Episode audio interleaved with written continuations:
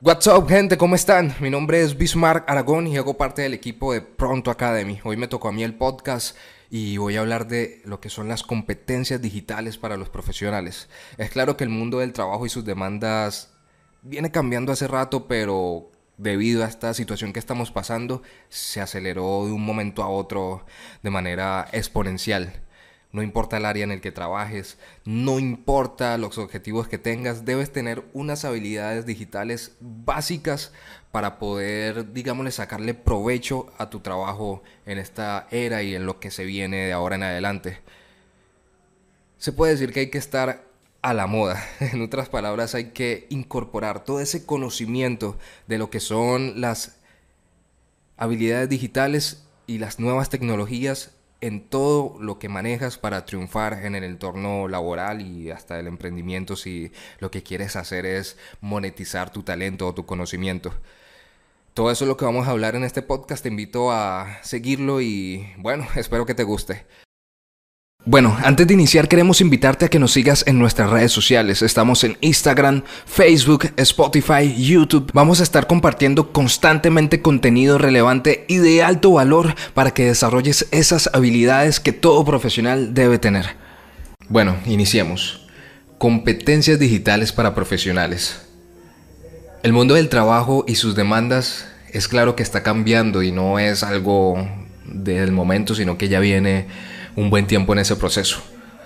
Independientemente del área a la que se postule o en el que trabaje, debe tener unas habilidades digitales básicas muy claras para mantener el puesto que lleva o conseguir uno nuevo.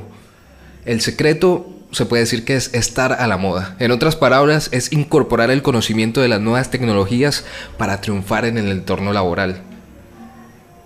Un artículo reciente de la UNESCO dice, las competencias digitales, antes opcionales, se han convertido en esenciales y deben completarse con competencias blandas transversales, como la capacidad de comunicarse eficazmente en línea y fuera de esta.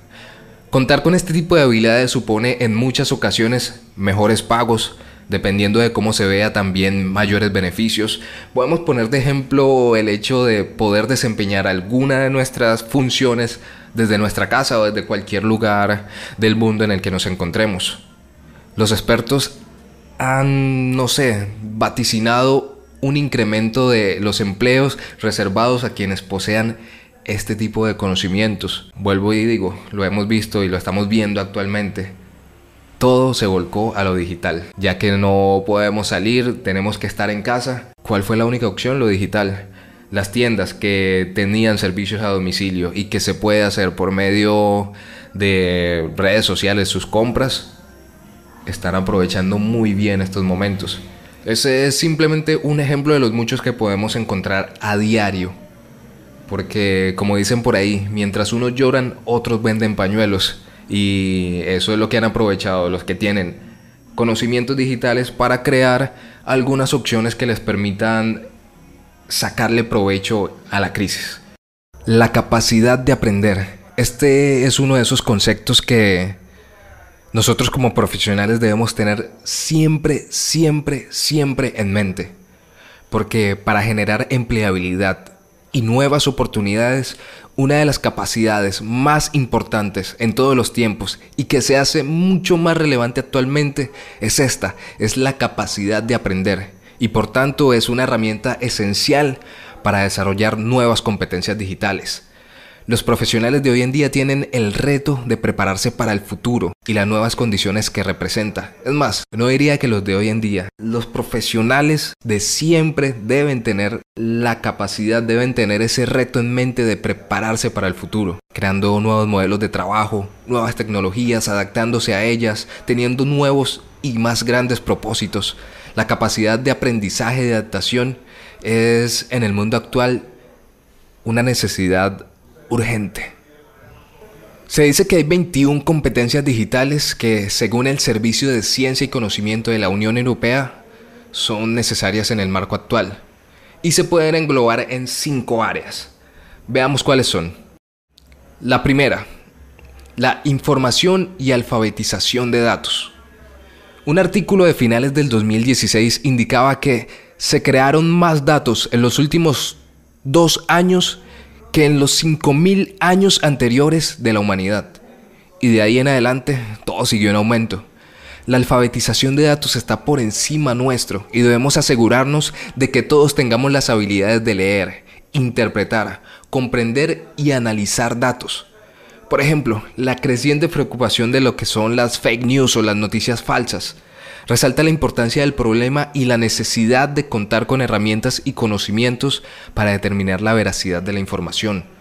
Los datos se han convertido, se puede decir en materia prima Así que es importante saber trabajar con ella y extraer lo mejor de ella. Número 2. Comunicación y colaboración. En estas acciones se manifiesta más claramente la actividad que da sentido al entorno digital y que se puede decir que es una de las que aporta más valor añadido y no es otra que la de saber expresarse, interactuar e intercambiar conocimiento en el mundo digital. Aunque si lo vemos bien, si lo vemos a fondo, no se trata de otra cuestión más que trasladar a un entorno digital lo que ya sabemos del entorno físico. No es un secreto para nadie que las personas que manejan y que tienen esta habilidad pues tienden a conseguir un poco más fácil algunas de las cosas que se proponen. Los objetivos básicos a cumplir con esta competencia serían siempre en el entorno digital el saber interactuar, compartir, participar, colaborar, comportarse e identificarse. La habilidad de la que les voy a hablar es una que aparentemente muchos manejan porque es una de las que más se ve, que es la creación de contenido digital. Digo que es la que, una de las que más se ve porque tenemos Instagram, WhatsApp, Facebook, TikTok, entre muchas otras redes sociales que están enfocadas, que están dirigidas completamente a crear contenido. Pero hay que empezar a diferenciar entre contenido realmente de valor y contenido simplemente creado por crear. Si estamos hablando en el ámbito profesional, tenemos que enfocarnos en que ese contenido realmente tenga valor. La creación de contenido en el entorno digital puede definirse globalmente como la habilidad necesaria para editar y crear contenido digital con distintas herramientas y tecnologías. Y como les dije anteriormente, algo que no podemos olvidar, estamos hablando de el área o el entorno profesional. Entonces no podemos dejar nunca de lado todo lo que son los derechos de autor y las licencias de uso. En internet, aunque parezca, las cosas no todas están libres por ahí a uso del que quiera. Hay una serie de reglas y protocolos que debemos seguir. Tal vez hablemos de eso en otro podcast o en alguna de las publicaciones que hagamos en Pronto Academy. Seguridad. Esta es la siguiente competencia digital. Conocer los riesgos y saber cómo actuar frente a ellos es clave en la vida digital. Por todos es conocido que nuestra vida cotidiana está cada vez más inmersa en entornos virtuales. Internet se ha convertido en el motor que impulsa las diversas interacciones sociales, económicas y culturales que nos permiten conocer el mundo a un clic de distancia. Es justamente esa dinámica la que trae consigo múltiples oportunidades y también múltiples riesgos a la integridad moral, a la integridad económica y física de las personas. Por esta razón es necesario que todos indaguemos sobre cómo reducir los riesgos de la seguridad en entornos digitales. Podemos definir cuatro claves para mejorar la seguridad en el uso de las nuevas tecnologías, Internet y las redes sociales. La primera, proteger nuestros dispositivos. La segunda, proteger nuestros datos personales y privacidad. También proteger nuestra salud y bienestar. Y otra que parece increíble porque estamos hablando de entornos digitales, pero todo lo que hacemos tiene siempre una repercusión en ella.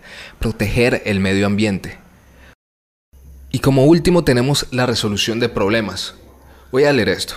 La resolución de problemas implica la capacidad de identificar y analizar situaciones problemáticas cuyo método de solución no resulta obvio de manera inmediata. Incluye también la disposición a involucrarnos en dichas situaciones con el fin de lograr nuestro pleno potencial como ciudadanos constructivos y reflexivos.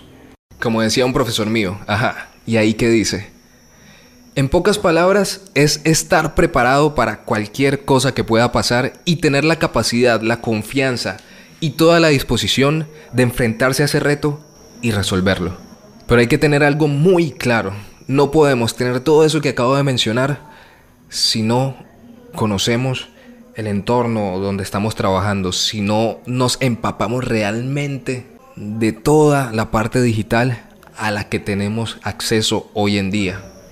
Bueno, esto fue todo por este podcast, el podcast de Pronto Academy. Muchas gracias por escucharnos, muchas gracias por llegar hasta aquí. Te invitamos de nuevo a seguirnos en nuestras redes sociales, Instagram, Facebook, YouTube, Spotify.